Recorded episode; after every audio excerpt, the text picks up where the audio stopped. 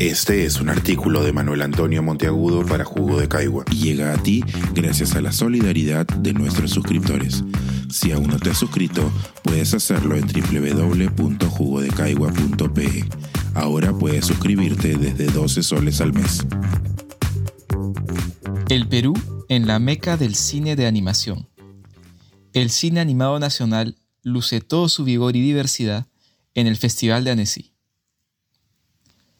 Guirnaldas arcoíris cubren el ventanal del Teatro de Bonlieu, mientras que otras adornan las paredes medievales del Café des Arts.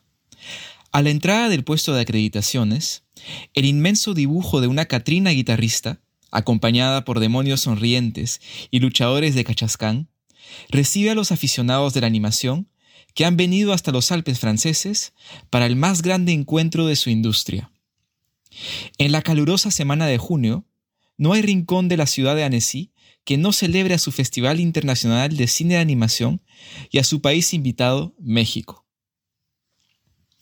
En el Parque du Paquier, una pantalla espera a las multitudes que ocuparán el pasto para las proyecciones nocturnas. El paseo junto al lago es invadido por hordas de caminantes, bicicletas y mototaxis que van y regresan del Imperial Palace, un imponente hotel estilo Belle Époque a las afueras de la ciudad. Cada sala de ese edificio de siete pisos alberga conferencias, presentaciones de películas por venir y encuentros entre cineastas de todos los continentes. Entre los visitantes se acorren los rumores sobre los estrenos más esperados, las masterclass de leyendas como Jorge Gutiérrez, Rintaro o Guillermo del Toro, o algunas de las fiestas exclusivas de Netflix, Pixar y de la delegación mexicana. Aunque no ha llegado el verano, la energía cálida que cubre a Annecy durante los ocho días del festival nos invade a todos. No hay habitante de esta apacible ciudad de banqueros que no piense dedicarle al menos una noche a algún avant-première o a la proyección de un clásico de la animación. Puede parecer peculiar que esta vía medieval, escondida entre el lago y la montaña en la frontera con Suiza, se, se haya convertido en el corazón batiente del cine de animación. Y sin embargo, no hay animador en Tokio, Cracovia, Yaoundé o Puno que no haya oído de Annecy. En el Perú no nos decidimos si pronunciarlo Annecy o Annecy. Una tierra prometida del cine animado con aires de pueblito de película de Miyazaki. En algo deben contribuir los ya míticos trailers promocionales que los meses de abril anuncian la llegada del evento.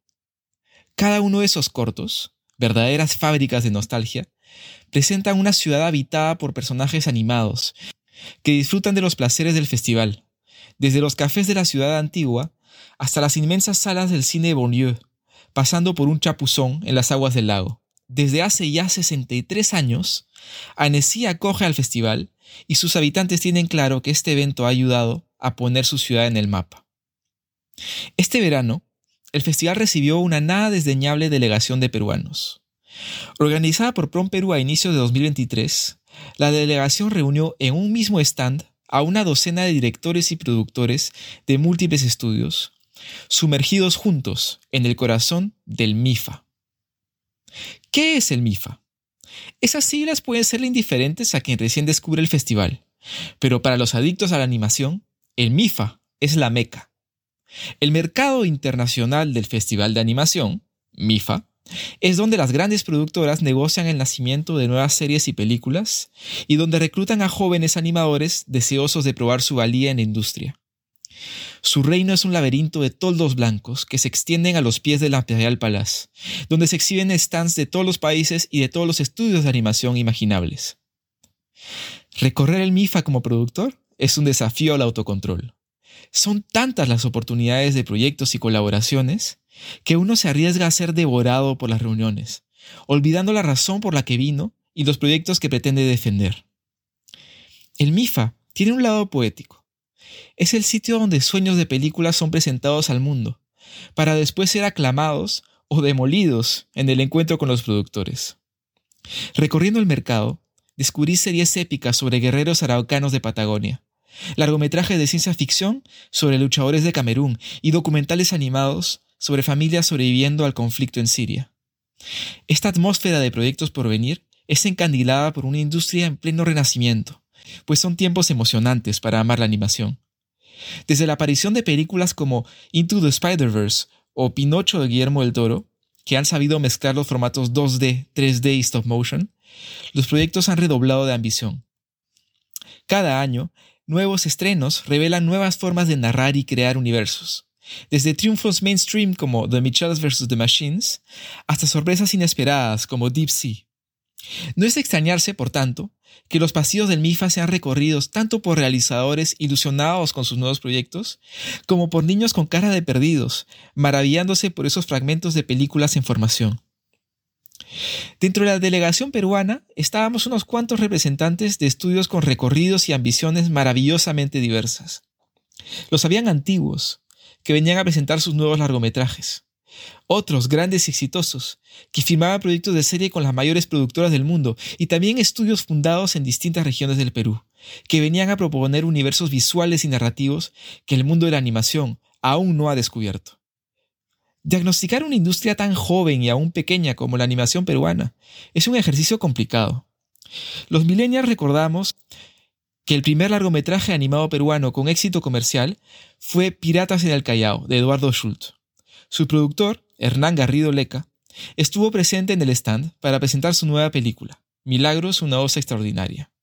Durante los años 2000, las creaciones de Schultz dominaron la producción animada peruana y hasta hoy sigue siendo el autor peruano más prolífico en el formato de largometraje. Sin embargo, la década de 2010 vio el nacimiento de un ecosistema cada vez más sólido de productoras basadas en Lima. Dedicadas a una animación de calidad para fines publicitarios o de servicios, algunos han llegado a hacer secuencias para series o videoclips mundialmente conocidos. Hoy por hoy las productoras limeñas están sin duda conectadas al mercado internacional, disfrutando un notable crecimiento que les está llevando, en algunos casos, a atreverse a la aventura del primer largometraje. Pero sería un grave error hablar de la animación peruana sin mencionar el desarrollo del cine animado en regiones. No en vano, todos los años, el prestigioso festival Ajayu convierte a Puno en el epicentro de la animación peruana. Es el espacio donde se revelan las últimas creaciones animadas nacionales e internacionales y se recibe invitados de renombre para enseñar animación a las nuevas generaciones.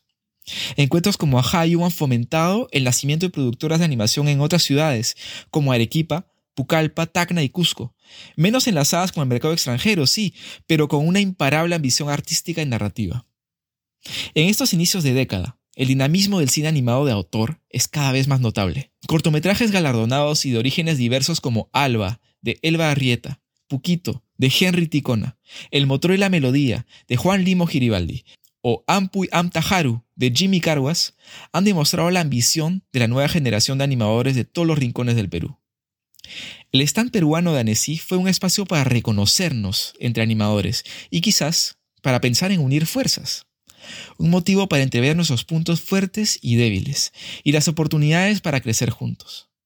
También fue el momento de descubrir a los que habían emprendido su camino prácticamente solos, como los innumerables jóvenes animadores que contribuyeron a proyectos tan grandes como Across the Spider-Verse, Unicorn Wars o Star Wars Visions, trabajando remotamente desde distintas ciudades del Perú. Pero ante todo, el stand peruano sirvió para poner un poquito más a nuestra animación en el mapa mundial. Más de una vez, algún visitante sorprendido nos confesó que no sabía que en el Perú se hacía animación tan bonita. El Festival de Annecy terminó el sábado 17 de junio, y aunque han transcurrido varias semanas, no estoy seguro de haber recuperado todas mis energías.